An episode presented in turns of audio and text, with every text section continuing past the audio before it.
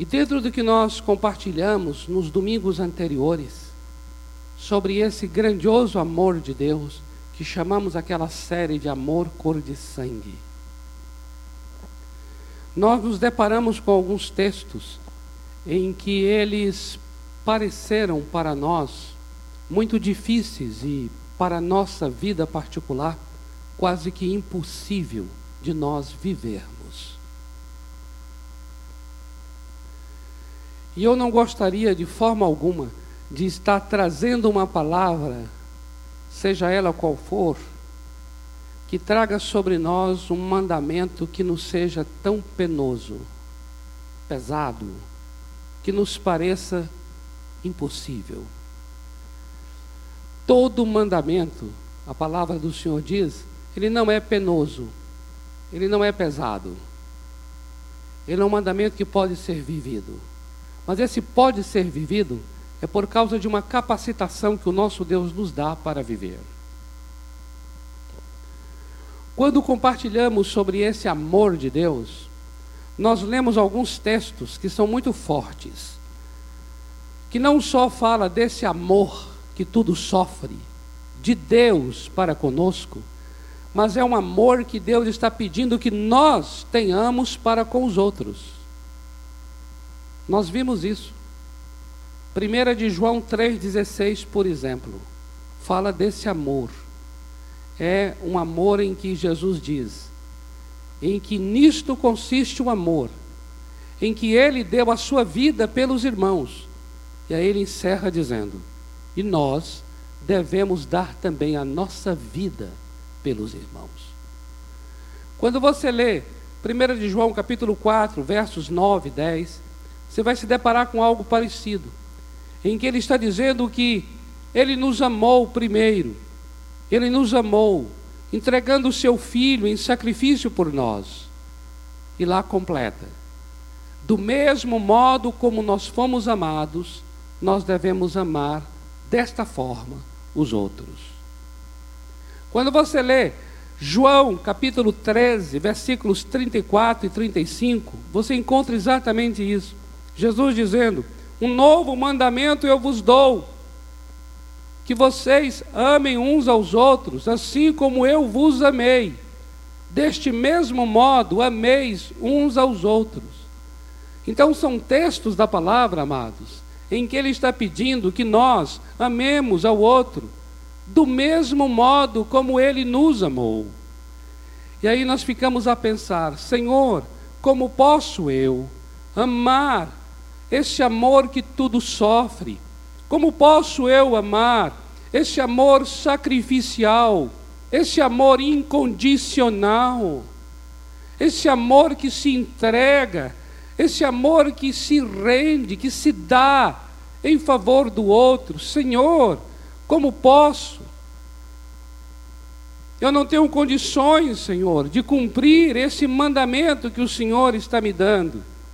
E Ele sabe que não conseguimos mesmo. Por isso, eu gostaria de trazer a vocês uma palavra, queridos. E esta palavra é sobre o ministério do Espírito Santo. Porque uma coisa que nós queremos buscar muito em nossas vidas em particular. E aqui, neste púlpito, nós queremos muito falar sobre a pessoa e o ministério e o poder do Espírito Santo. Não é possível, não é possível nós hoje pregarmos o Evangelho não é possível ensinarmos as Escrituras se nós não trazermos essa palavra sobre o Espírito Santo, sobre a sua pessoa, sobre a sua obra, sobre o seu ministério. Por quê? Porque todo o ministério do Espírito repousa sobre a obra do Calvário. Tudo que Jesus pede a mim e a você é para que nós amemos como Ele amou.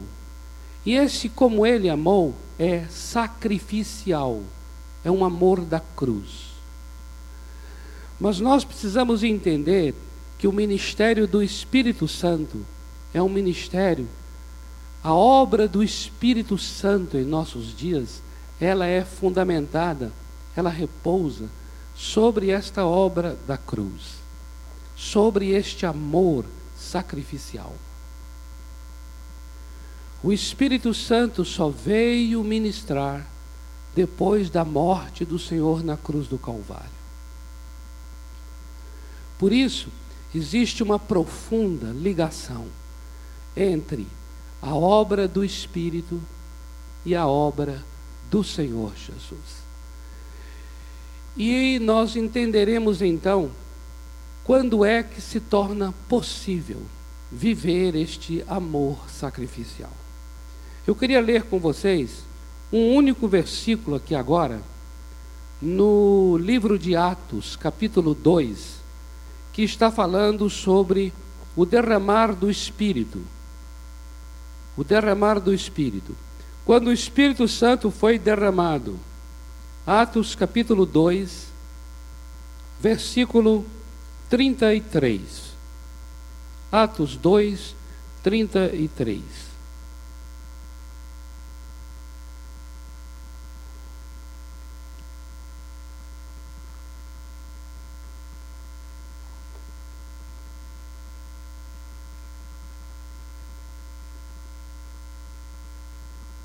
Atos 2, 33.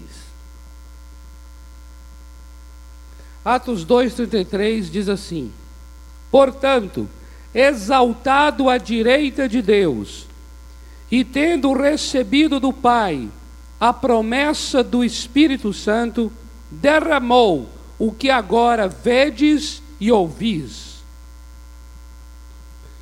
Portanto, exaltado à direita de Deus, e tendo recebido do Pai a promessa do Espírito Santo, derramou o que agora vedes e ouvis. Observa, o apóstolo Pedro está pregando aqui no dia de Pentecostes. O que é o dia de Pentecostes? Quando o Espírito Santo foi derramado. Você vai ver isso a partir do versículo 1. Eles estavam todos reunidos no mesmo lugar, e então o que aconteceu? Um vento impetuoso encheu aquele lugar, e aí, de repente, línguas como que de fogo, línguas de fogo, pousou sobre a cabeça de cada um deles, e todos foram cheios do Espírito Santo. Naquela hora, amados, era uma experiência tremenda que o Espírito Santo estava trazendo, que Jesus chamou essa experiência de batismo no Espírito Santo revestimento de poder. Quando disse, do alto serás revestido de poder. Então, quando eles estavam falando em outras línguas, eles estavam sendo batizados no Espírito Santo. Naquela hora, eles estavam revestidos de poder, um poder sobrenatural para falar numa outra língua. E aquela língua é língua dos anjos, que eles não tinham capacidade humana de falar, senão se recebessem algo sobre-humano. E eles receberam. Foi o revestimento de poder do Espírito. Quando aquelas pessoas viram aquela, aqueles discípulos orando daquela maneira, numa língua que eles não entendiam, pareciam que eles estavam bêbados. E eles falaram: o que, que eles estão falando? Parece que estão bêbados. O apóstolo Pedro se levanta, juntamente com os onze discípulos, e vai dizer a eles: Não, não, não, não, eles não estão bêbados, nós não estamos bêbados. Sabe o que está acontecendo aqui? É o cumprimento da palavra do profeta Joel, que diz: Nos últimos dias derramarei do meu espírito sobre toda a carne, e vossos filhos e vossas filhas profetizarão. Amém, amados? Isso é uma experiência. É uma experiência, é uma experiência. É uma experiência viva, viva, viva de poder de Deus. E aí o apóstolo Pedro começa a pregar o que está acontecendo ali. E ele então, para pregar o que está acontecendo ali, presta atenção nisso aqui agora. Para ele pregar o que está acontecendo ali, o apóstolo Pedro então começa dizendo assim, a partir do verso 22: Homens, varões israelitas, todo o povo, ouça, ouça. Primeiramente, Deus escolheu um homem, Jesus Cristo, e Jesus Cristo para fazer milagres em vosso meio. E de acordo com a presciência desse Deus, Deus determinou, pela sua presciência, Deus já sabia que esse Jesus Cristo iria morrer, seu filho, operou milagres, mas agora iria morrer na mão dos homens. Mas também a Bíblia diz que ele ressuscitaria, porque Deus não deixaria Jesus Cristo lá no fundo, onde o seu corpo não iria experimentar corrupção. Mas, como diz a palavra, o Senhor Jesus Cristo ressuscitou dentre os mortos, que nós somos testemunhas da sua ressurreição. E o que aconteceu? Jesus Cristo subiu à direita de Deus Pai. Aí nós lemos agora o versículo que lemos aqui com os irmãos. Ele foi exaltado à direita de Deus Pai. Presta atenção agora aqui. Exaltado à direita de Deus. Jesus Cristo foi glorificado. Isso chama-se glorificação do Senhor Jesus Cristo. Ele é exaltado, ele ressuscita, observa, ele morre na cruz, é isso que Pedro está dizendo. Depois ele ressuscita pelo poder de Deus, e depois ele sobe aos céus, e ele se assenta à direita de Deus Pai. Agora observa, o que o texto diz é: exaltado à direita de Deus, derramou, derramou recebeu a promessa do Espírito e derramou o que vocês agora acabaram de ver e de ouvir. Então isso é tremendo. O que é tremendo aqui? Sabe o que é tremendo? É assim. Quando aqueles discípulos estavam falando em outras línguas, quando aqueles discípulos estavam recebendo um revestimento de poder que parecia línguas de fogo caindo sobre eles, quando aqueles discípulos estavam cheios do Espírito, aquilo era um sinal que Jesus Cristo estava exaltado à direita de Deus. É isso é que é tremendo. Isso é tremendo, amados. O que é tremendo aqui? O que é tremendo é assim: nós não temos que olhar o batismo no Espírito Santo apenas como pessoas recebendo uma capacidade sobrenatural de poder, pessoas recebendo um revestimento de poder. Mas nós temos que, primeiramente, olhar o batismo no Espírito Santo, olhar essa experiência, é uma experiência eles estão bebendo do Espírito. Essa experiência tem que ser vista como um sinal de que Jesus Cristo está glorificado. Isso é tremendo. Porque isso significa o quê? Que esses discípulos estão participando. Presta atenção agora aqui, amados. Significa que os discípulos ali estavam participando do poder do trono.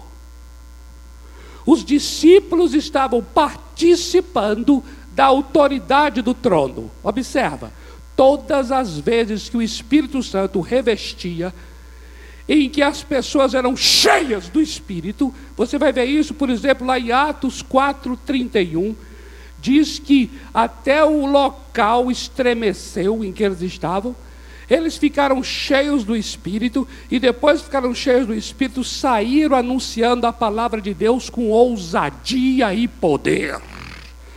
Essa ousadia, essa ousadia é a ousadia do trono. Essa ousadia é porque o Filho do homem está sentado na glória direita de Deus Pai. Aleluia! Ô oh, meu irmão, se você não dá aleluia, dê aleluia. Ô oh, glória! Eu sei que não é aleluia que vai trazer alguma coisa, não, mas é bom aleluia.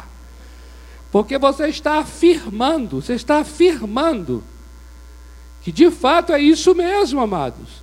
Ainda que eu e você não estejamos revestidos com tanta autoridade e com tanto poder, nós cremos que esta é a verdade da palavra e nós cremos que esta é a maneira de participarmos da glorificação do Filho. Então, observe uma coisa tremenda aqui agora. Como é que sabemos que Jesus está sentado à direita de Deus Pai? É só ver pessoas revestidas do Espírito. Gente ousada! ousada. Amado, quando eu re... Oh glória. Oh glória. Sabe por quê, amados? Porque o que está se trazendo para a pessoa é a autoridade do Senhor Jesus glorificado. O que está trazendo para a sua vida e para a minha é a autoridade e o poder do trono. Trono fala de quê? Trono fala de autoridade, de domínio, de poder. Quando, quando o Espírito Santo enche, os demônios se sujeitam. Por que se sujeitam? Porque Jesus está sentado no trono e todo principado e potestade é colocado debaixo dos seus pés. Tudo vai ter que se render. Tudo. Tudo. Enfermidades do inferno terão que se render àquele que está assentado no trono. E o que é tremendo, amados, é que é o Espírito Santo que faz a liga do negócio. O Espírito Santo é que nos traz a experiência do Senhor exaltado. Agora eu queria ler com vocês um outro texto. É o texto de 2 aos Coríntios 13, 13. A bênção apostólica. E aí vocês vão entender por que esses três copos.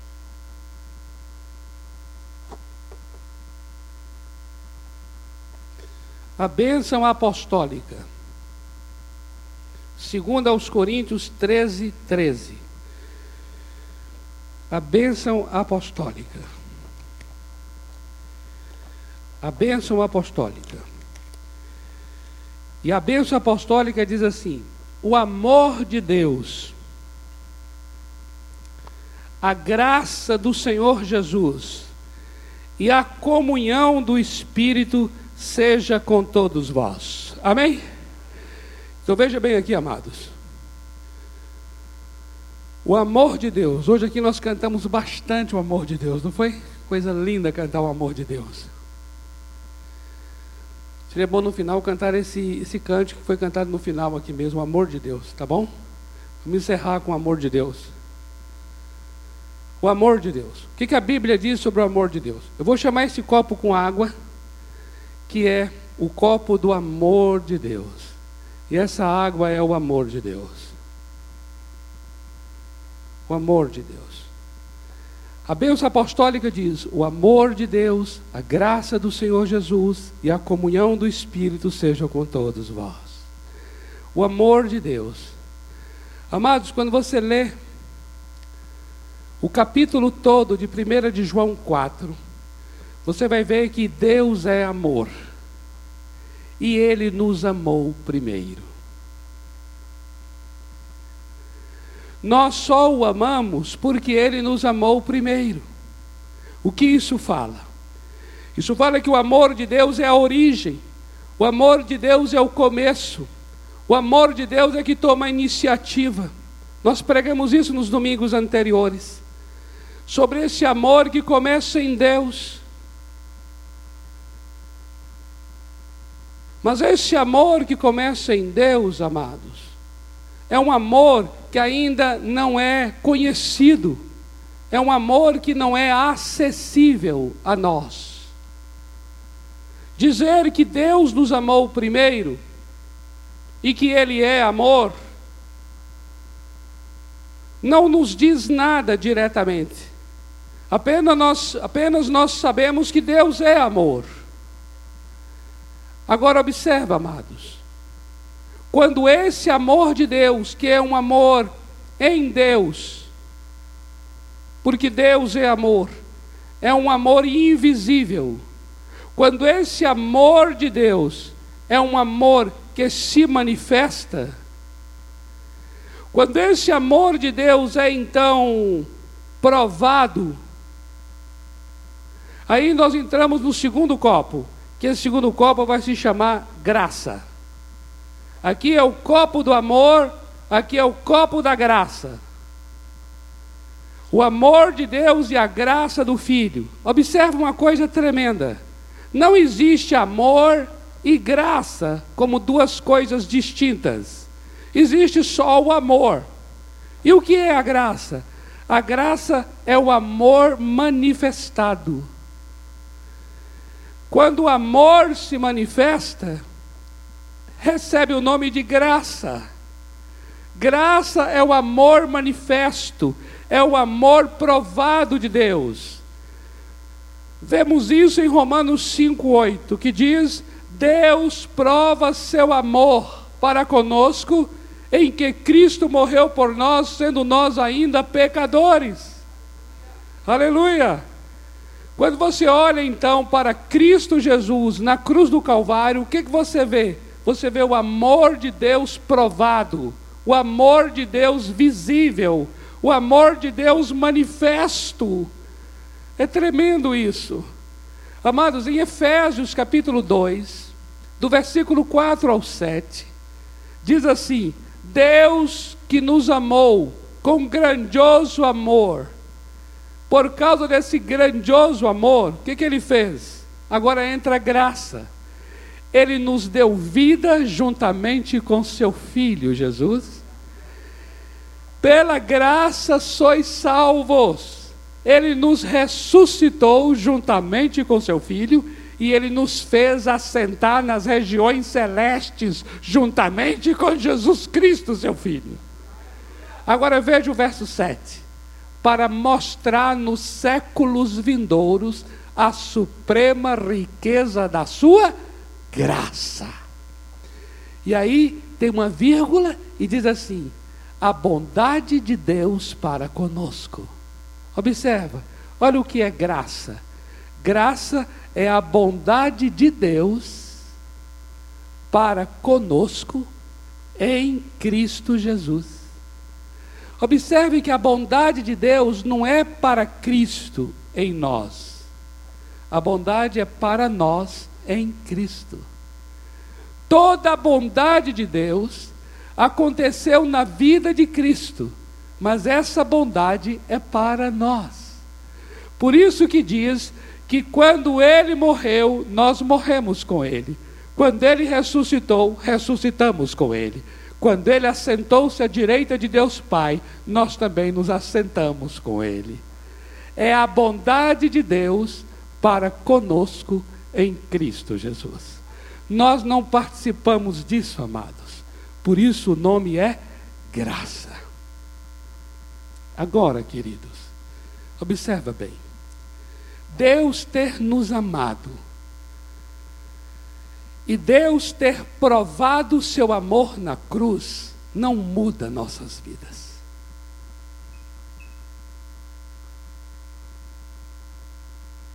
Deus ter nos amado de tal maneira que envia seu filho, e o seu filho na cruz, ali, um amor sacrificial, um amor incondicional, não afeta nossas vidas. Se na cruz do Calvário nós não somos mais malditos, não afeta nossas vidas porque podemos continuar amaldiçoados, mesmo na cruz do Calvário, toda maldição ter sido destruída. Podemos continuar totalmente perdidos, mesmo na cruz do Calvário, Ele já nos ter dado salvação. Podemos continuar totalmente enfermos, mesmo na cruz do Calvário, Ele já ter levado sobre si todas as nossas enfermidades. Podemos continuar sem o perdão de Deus, com a culpa e o medo, mesmo que na cruz do Calvário Ele já nos tenha perdoado e justificado. Ou seja, tudo o que Ele fez em Cristo, é necessário que agora nós participemos.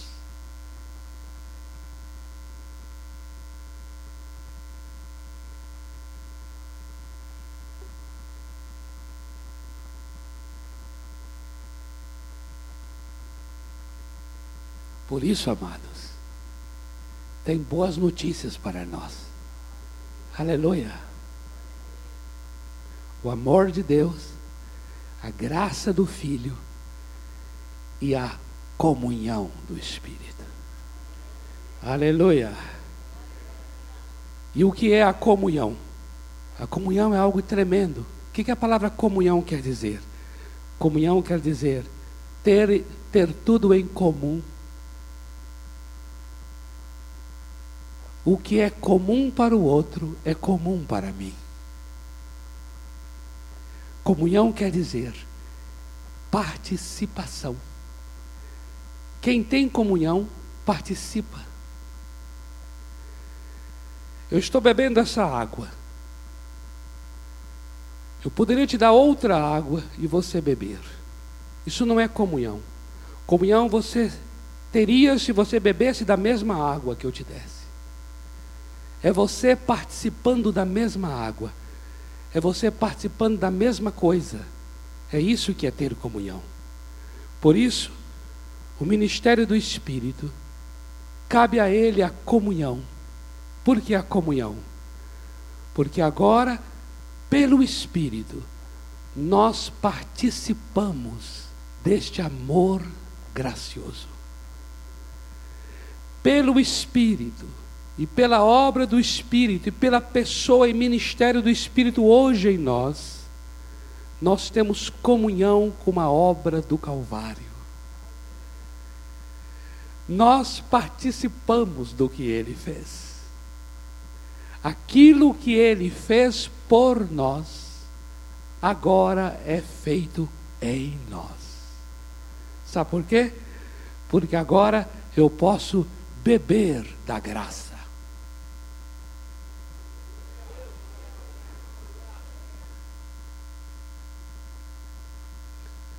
Olha, cheguei a engasgar com a graça aqui agora. Oh, maravilha! A graça é assim, superabundante graça, sem engasga. Uh! Amados, agora vai se tornar sua experiência. Isso quer dizer agora que a morte de Cristo Jesus torna-se sua experiência, a ressurreição de Cristo Jesus torna-se a sua experiência, a glorificação do Cordeiro torna-se a sua experiência. Por isso é que em Atos nós lemos que aqueles homens e mulheres estavam revestidos do poder do Espírito, e isso aconteceu depois que Jesus foi exaltado à direita de Deus, derramou a promessa do Espírito. E aí aqueles homens puderam beber porque o texto diz que nos últimos dias o Espírito Santo será derramado. Naquela hora as pessoas poderiam, sabe, receber derramado como água assim. Eu posso agora beber da autoridade deste trono. Eu posso agora beber desta morte da cruz. Por isso é que agora o pecado não tem mais domínio sobre mim porque o meu velho homem foi crucificado com Jesus e o Espírito Santo em mim hoje está me fazendo beber desta vitória sobre o velho homem. Eu hoje bebo da obra que foi realizada em meu favor. Eu hoje participo da graça. Eu como e bebo a graça de Deus. Pelo Espírito que foi derramado Romanos 5, 5 declara: o Espírito, o amor de Deus foi derramado em nossos corações pelo Espírito Santo que nos foi dado. Hoje, amados, eu tenho essa experiência desse amor sacrificial. Hoje eu posso receber o mandamento de Jesus e falar: sim, Senhor eu sei que posso amar como o Senhor me amou, porque o Espírito agora em mim está. E o Espírito em mim é que me dá a experiência deste mesmo amor. Observe algo tremendo, amados, que está lá em João capítulo 14, versículo 20. Lá diz assim: por causa do Espírito. Você vai entender no contexto que está falando do Espírito Santo ali. É justamente por causa do Espírito em nós que o Senhor Jesus está dizendo assim: eu no Pai, nós, eu neles, eu neles, falando de nós. O Senhor Jesus em nós, eu neles e eles em mim. Essa experiência do Senhor em nós e nós no Senhor é por causa do Espírito Santo que nos foi dado. Oh Santo Espírito, aleluia! Santo, doce, poderoso Espírito, hoje nós podemos experimentar as maravilhas da graça, as maravilhas da morte, as maravilhas da ressurreição, as maravilhas da glorificação do Filho, por causa do ministério interior do Espírito Santo. Amém? Vamos orar e vamos ministrar diante do Senhor. Vamos ministrar diante do Senhor esse cântico que fala do amor de Deus. E esse cântico encerra falando sobre dias melhores virão. Dias melhores virão. Ele já veio, ele habita entre nós. E eu ainda, e eu ainda acrescento, ele habita entre nós, ele habita em nós. Por causa disso, nós temos essa convicção de dias melhores. Porque o Espírito em nós habita, temos a convicção de semanas melhores virão. Por causa do Espírito que em nós habita, nós podemos declarar em fé: teremos um setembro sobrenatural. Em nome de Jesus, experimentaremos milagres, experimentaremos coisas que a nossa capacidade humana não consegue alcançar e realizar, por causa do Espírito que em nós habita. O Espírito só foi dado a nós depois do Senhor Jesus ser glorificado. Porque o Espírito Santo aguardou toda a obra ser consumada pelo Filho o Espírito Santo aguardou que o Filho morresse, que o Filho Jesus Cristo ressuscitasse, que o Filho subisse aos céus e assentasse à direita de Deus Pai. E só depois disso é que o Espírito Santo foi dado à igreja. E por que só depois? Porque o Espírito Santo tem a missão de fazer com que cada um participe de toda a obra consumada do Filho. Aleluia! Oh, glória!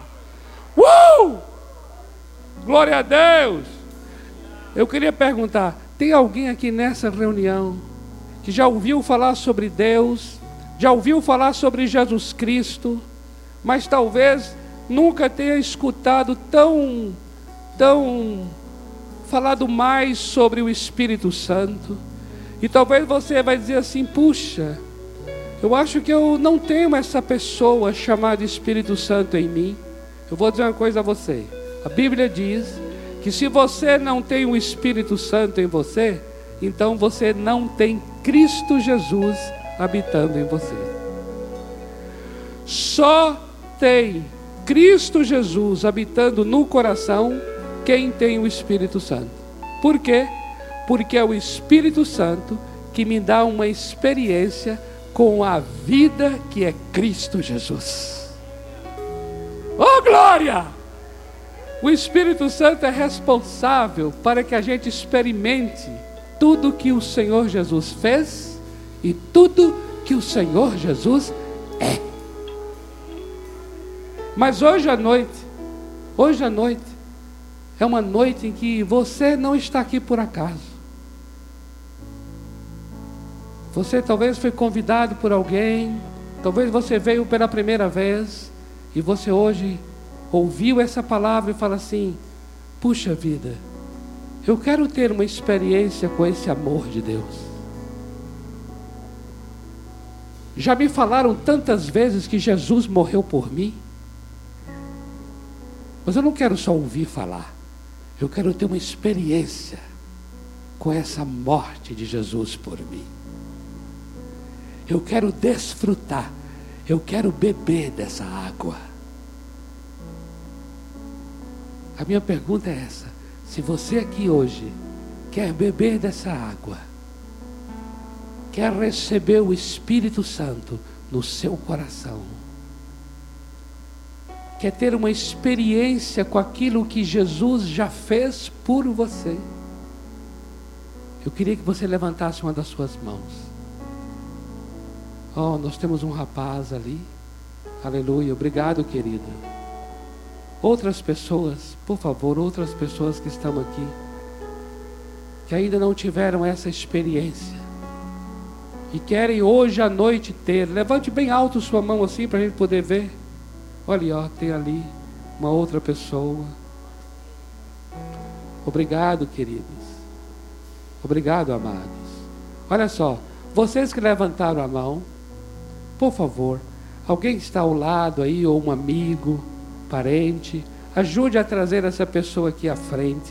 Venha aqui à frente, você que levantou a mão, porque nós vamos orar por você. Nós vamos te abençoar. Nós vamos te abençoar. Em nome de Jesus. Pode vir. Glória a Deus. Seja bem-vindo, querido, viu? Seja bem-vindo em nome de Jesus. É segundo domingo hoje, pastor. Pois é, segundo domingo. Glória a Deus. Seja bem-vindo. Seja bem-vinda, querida. Não, está com ela? Olha lá.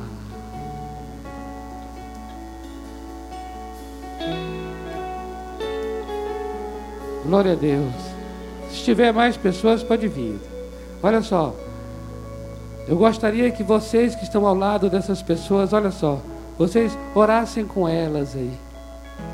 E enquanto vocês estão orando com eles, nós vamos estar ministrando esse cântico aqui agora do amor de Deus.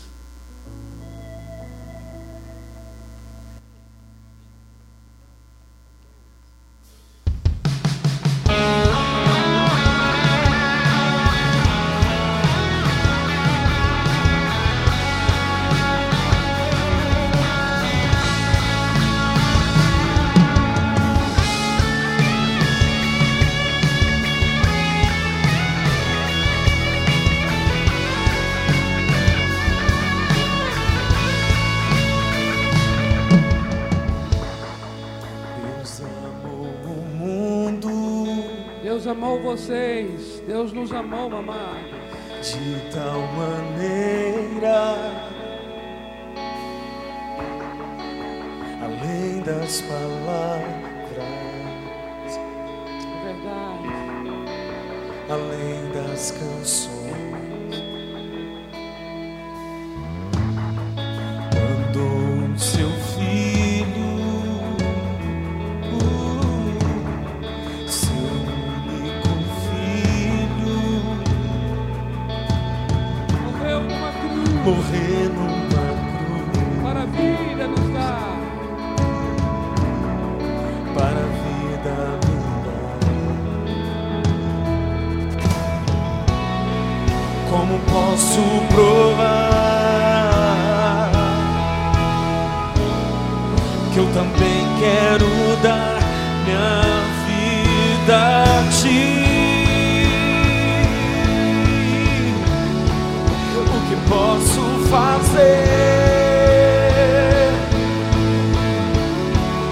Constrangido eu estou, pois o teu amor me alcançou.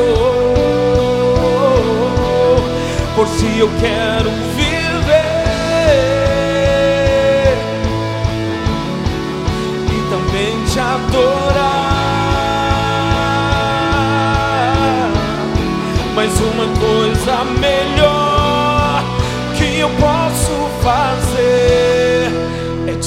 obedecer.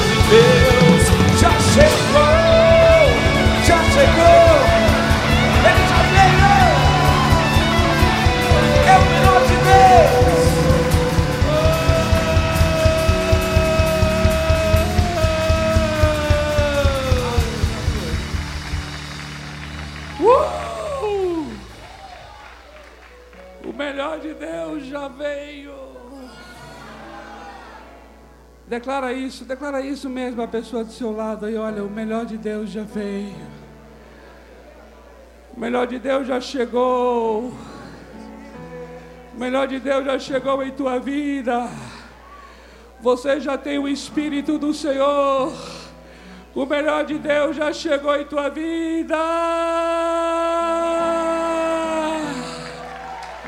Uou!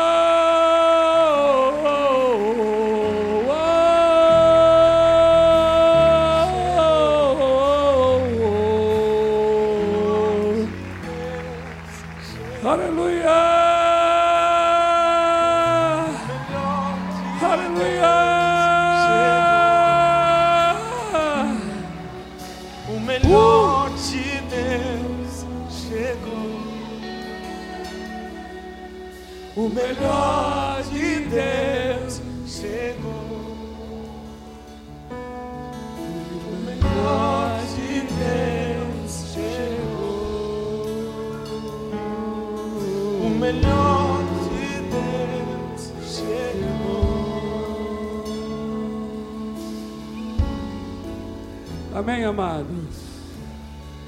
Nós estamos encerrando, queridos. Por isso que é bom uma vigília, viu?